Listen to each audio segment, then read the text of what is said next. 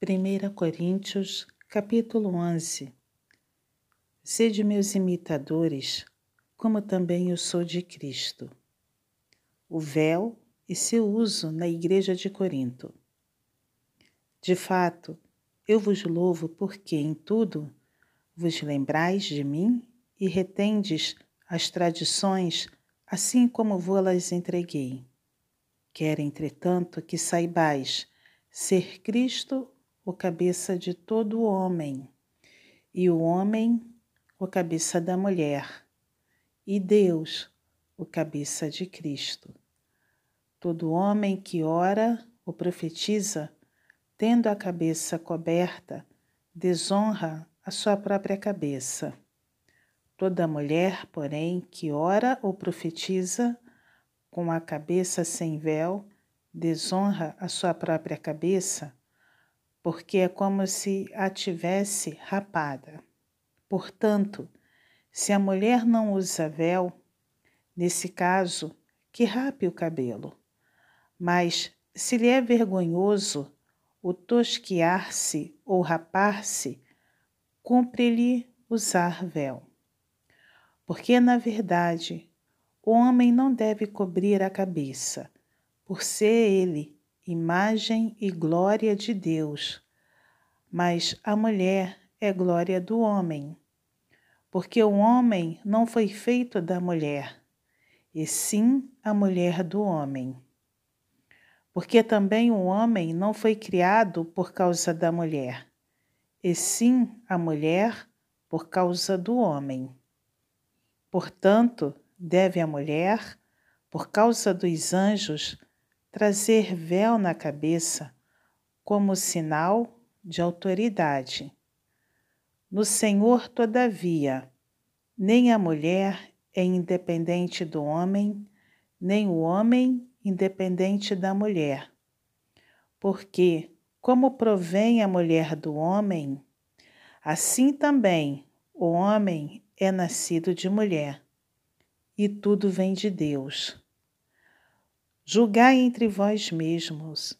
É próprio que a mulher ore a Deus sem trazer o véu?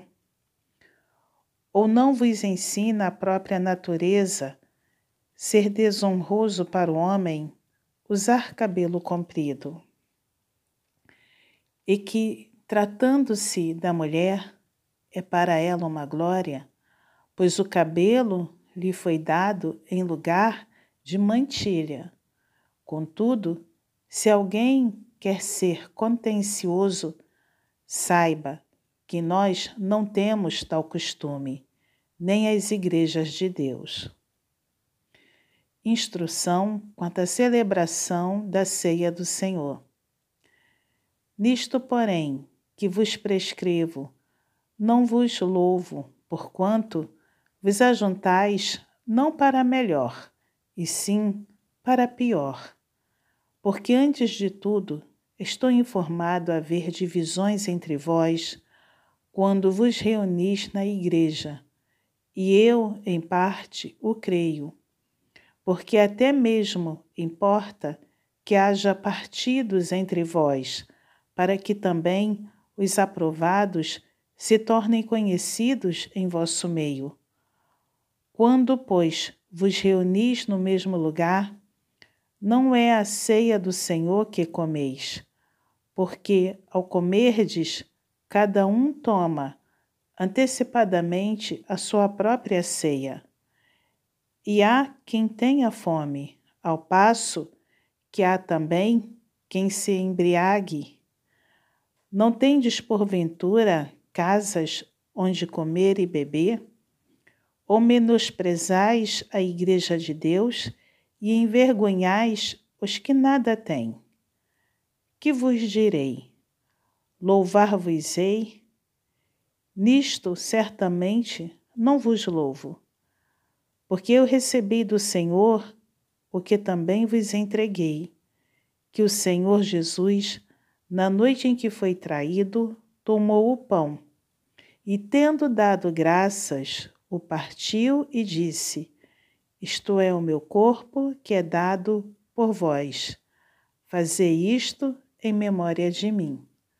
Por semelhante modo, depois de haver ceado, tomou também o cálice, dizendo: Este cálice é a nova aliança no meu sangue. Fazei isto todas as vezes que o beberdes em memória de mim.